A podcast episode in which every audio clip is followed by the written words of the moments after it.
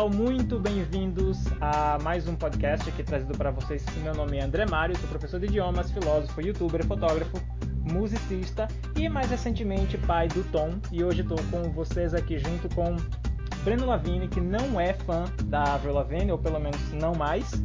E ele vai nos ajudar aqui a, a tratar de Antes de ser legal. É, não é? Engraçado que a primeira vez ser legal, mentira, eu não conheço nada de Avril Lavigne, é uma vergonha pra mim. que... É, de fato. O fato engraçado sobre isso é que na época, uns 5, 6 anos atrás, na época do, do Orkut, né, no Sim. Brasil, o pessoal na internet achava que meu nome, na verdade, não era Lavigne. Pensavam que eu era fanboy dela. Não, mas eu E também aí, cheguei a achar isso quando eu te conheci. Eu cheguei a achar que você realmente estava só se utilizando do nome Lavino, porque não é tão comum aqui no Brasil, de fato, né? Então, então, é, exatamente, é uma coisa engraçada, inclusive, a família vem de Ilhéus, na verdade, só tem é, sobrenome Lavigne, quem tem, de alguma forma, uma família, uma parte da família em Ilhéus, que foi de onde chegou um antepassado nosso, inclusive tem um pouco da história dele na, na Wikipédia, mas cortando a história para não ficar muito longa, é, o pessoal realmente achava que eu era fanboy de Avril Lavigne, e uma vez teve uma discussão no Orkut que foi, meu argumento foi invalidado, porque a pessoa falou que eu era fanboy de Avril Lavigne. E, E aí realmente eu perdi a não conseguiu provar que você realmente tinha o nome Lavino quando você na de fato tem. Exatamente, eu fui refutado por É, causa do meu sobre. Eu acho que você poderia de fato até utilizar o nome Lavino como seu nome de guerra, né? Porque afinal de contas é um nome que não é tão comum. É muito melhor do que você dizer para as pessoas, ah, eu sou o senhor Silva. Silva, exatamente. É, então- Ou sou, né? É, não, ou sou, não, não, né? não pega muito bem, né? É, não sei qual dos dois seria o pior, mas enfim, não é disso que a gente veio tratar aqui hoje, muito embora seja um, seja um tema também muito interessante.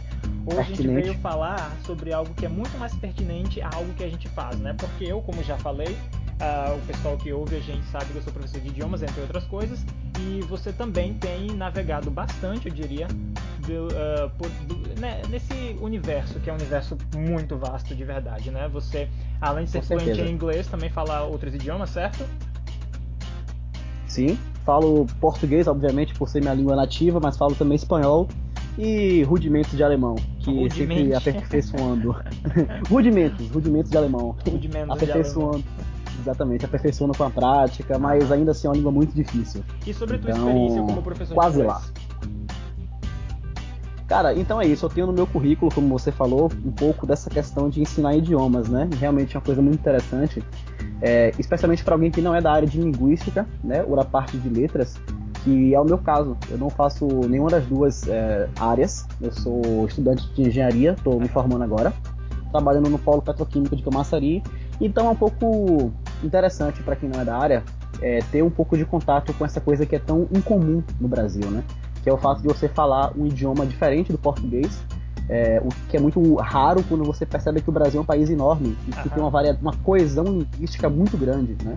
E algo que é um Então, tanto mais raro também. Desculpa, pode continuar.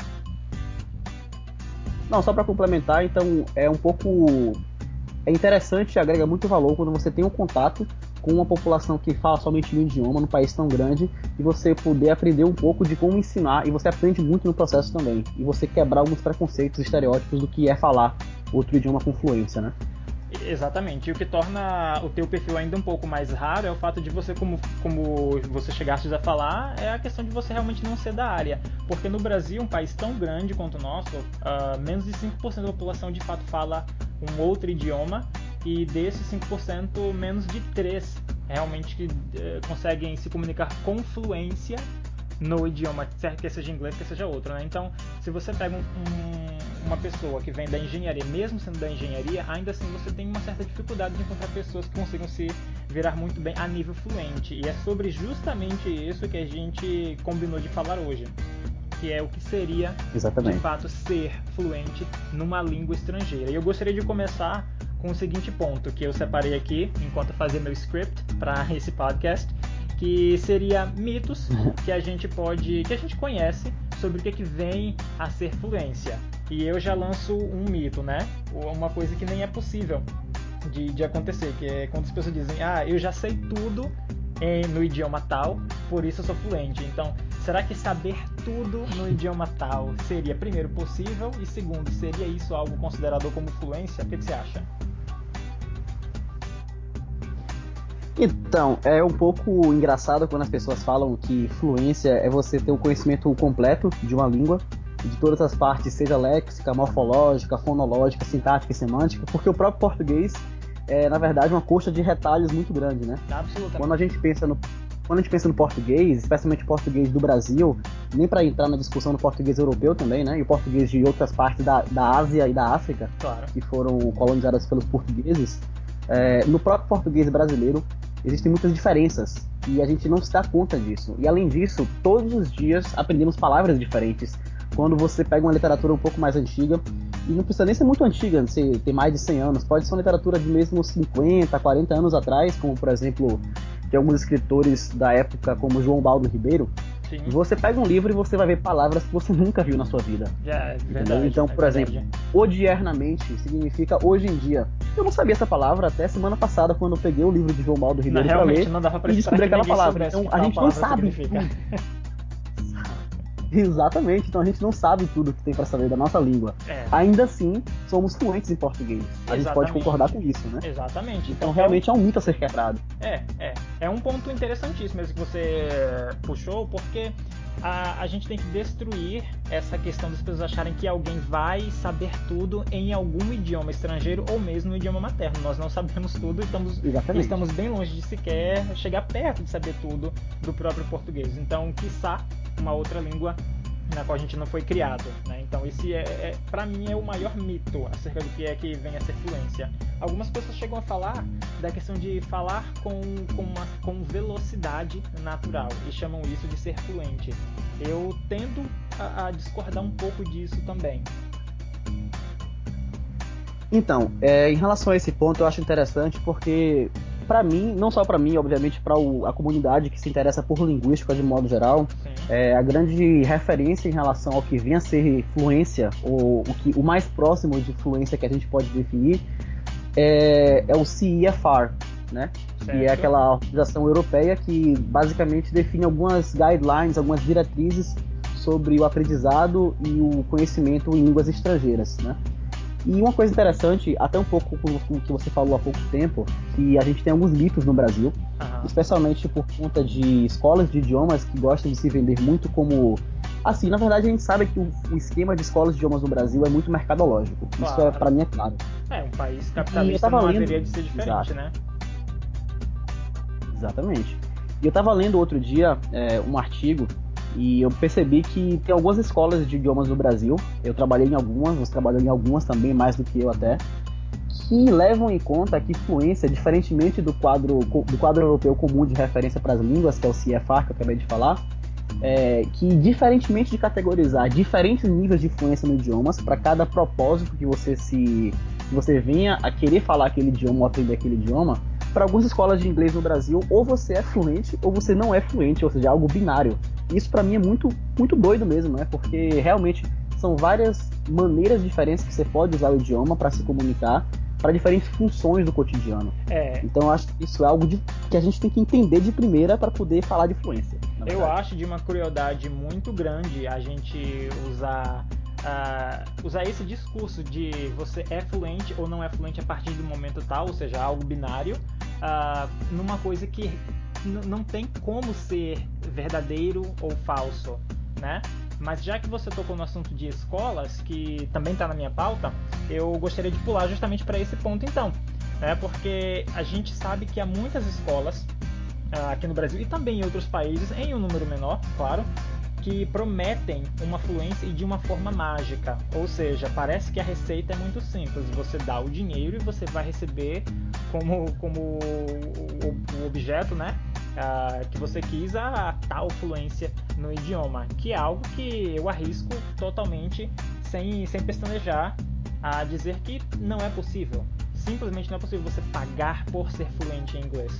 E a razão disso é justamente o que você falou, não tem como ser algo que é binário, não é, é de uma crueldade muito grande e isso se faz muito aqui em todas as escolas, franquias ou mesmo aquelas escolas que tendem a ter uma pegada um pouco mais humanística, eu diria, da aprendizagem de um idioma, de, de um idioma qualquer que seja ele, não acha? Exatamente. É, eu trabalhei numa escola de inglês, eu não vou poder dizer o nome, obviamente, por, por questões de. por questões éticas, né? Perfeitamente, a gente não quer. Mas eu trabalhei numa escola dessas que dizia para os alunos em outdoor mesmo que eles iam adquirir a fluência em X período de tempo, ou seja, em tantos meses, pague pra gente essa quantidade um que a gente garante tempo. a sua fluência. Exatamente. A gente garante a sua É verdade. E, Mano, eu, eu acho é uma aposta, eu acho uma aposta muito grande, porque você está apostando muito alto. Você diz, não, nós garantimos que você vai ser fluente em tal período. E na prática, sabemos que não é possível. Lá dentro mesmo, de, de várias escolas que também tem, essa, tem esse mesmo carro-chefe como propaganda, eles reconhecem que não. Os alunos, muitos saem de lá sem ter uma fluência e os que se formam também não têm uma fluência, pelo menos não a desejada. Exatamente. Então isso é algo que realmente no Brasil a gente vê isso com muita frequência e assim, nada é feito em relação a isso, entendeu? Claro que a gente não pode esperar que o Estado venha intervir e impedir uma escola dessas de fazer uma propaganda do tipo. Mas o que eu acho que poderia ser feito seria ter um diálogo mais franco né, com a sociedade, que mais pessoas que são da área fizessem uma divulgação mesmo científica da linguística no YouTube, é, do ensino verdade. de idiomas para poder convencer as pessoas do contrário, que isso que não é, é verdade, isso é uma fraude, você não aqui, vai conseguir. Exatamente. A gente está justamente tentando tra trazer esse conhecimento acerca de idiomas, porque eu acho que o brasileiro médio ele é muito ignorante acerca do, do que vem a ser uma língua estrangeira e principalmente de, de como ele pode fazer para adquirir a exposição necessária para aprender uma língua estrangeira, certo? E muito ainda dessa propaganda é, é feito através da seguinte frase: a partir do semestre tal, você já vai ser fluente, já vai ser uma aula um pouco mais para fluente, etc. Como se tivesse uma chave que você gira e pronto, agora eu sou fluente. Agora eu sou fluente, né? né? Fluente mode on. Exatamente. tipo, isso nunca vai acontecer e por uma razão muito simples, né? Você não tem como aprender a ser fluente. Você tem como aprender o idioma, mas falar Exato. o idioma não quer dizer que você seja fluente nele. Não, e tu pode regredir também, né? Você pode ficar muito tempo sem, sem praticar o idioma e você voltar algumas, é alguns steps do, do, caminho, né? Então realmente é. não é algo linear. É, quando você Porque é o cérebro atinge, da gente. É, claro, quando você não atinge a fluência, pelo menos aquela que você intencionava, você tende realmente a ter essa regressão. E, mas quando você atinge um nível de fluência confortável, e eu tenho muito cuidado ao falar nível de fluência ou um nível de fluência confortável, porque eu entendo que há vários níveis diferentes de, de fluência, várias formas de medir fluência e vários resultados para essa fluência, né? Mas quando você a, a atinge qual, qualquer que seja ela, você tende a não regredir mais, mas sim, você pode vir a ficar enferrujado. Mas talvez como andar de bicicleta você pode até não ter muita prática, mas se você sobe uma bicicleta hoje, uh, você vai lembrar como fazer isso e logo vai estar com toda a prática novamente. Perfeito. Então é a falta de critério. Quando a escola fala que você vai ser fluente, ela não fala qual vai ser o ponto de sua fluência. Porque, pelo próprio quadro europeu comum de referência para línguas que a gente comentou há pouco tempo, Sim é, existem acho que seis níveis né, de fluência, que vai do A1 ao C2. Exatamente. E para mim é uma maneira muito mais é, competente de você classificar o que é fluência, porque você vai quebrando, fazendo breakdown é. de algumas características básicas do que é ser fluente para algumas situações, né? Mas ainda assim não fala... pode ser exato, certo? Exatamente, perfeito. É só uma referência mesmo. Sim. Por isso que o nome é quadro europeu comum de referência para Exato. línguas, não é uma coisa determinística, né? É. Até porque então, você vai escola... encontrar mesmo dentro do público que está fazendo uh, testes baseados nesse quadro de referência, você vai encontrar pessoas que de fato são fluentes, mas que não se adequam àquele método de, método de avaliação que eles mesmos aplicam. Perfeito. Isso não quer dizer que a pessoa já não seja fluente, entende? Quer dizer Exato. que o método pode ser falho também, exatamente. Total, eu acho que, que não é universal. Exato. Não teria como ser fato. E essas escolas que fazem esse tipo, fazem testes de proficiência e tal, cada uma usa um método diferente para testar fluência, quando na verdade não é uma coisa exata, não é matemática, gente.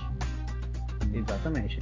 E além disso, quando as escolas falam que vão garantir a fluência, sem definir o que é fluência, elas não falam aonde você vai ficar. Então é bem vago. Não tem como você dizer se fluência é você pedir uma pizza no telefone uhum. ou se fluência é você falar sobre política e futebol e religião é, numa mesa de bar. Então, então o que é fluência, afinal de contas?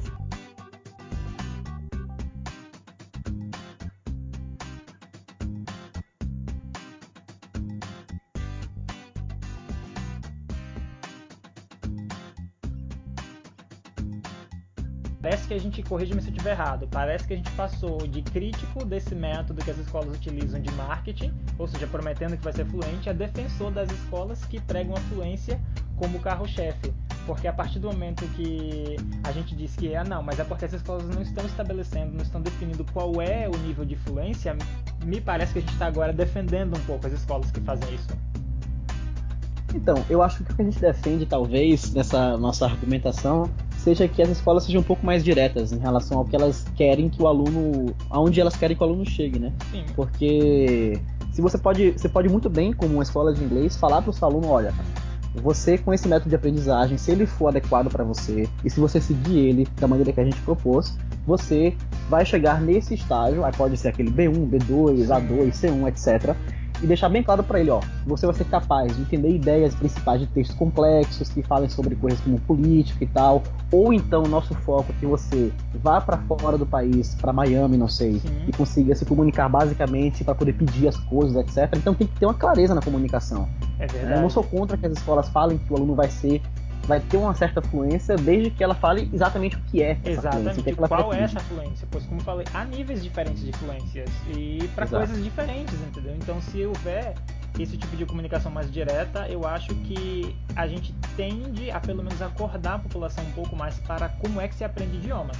Logo, leva a gente, agora a gente linka para o último tópico que eu separei aqui para a gente falar nessa breve conversa, que seria então como é que ele vai passar a desenvolver essa fluência, já que ela não é aprendida numa escola ou onde quer que seja, você não consegue aprender a ser fluente, você pode desenvolver.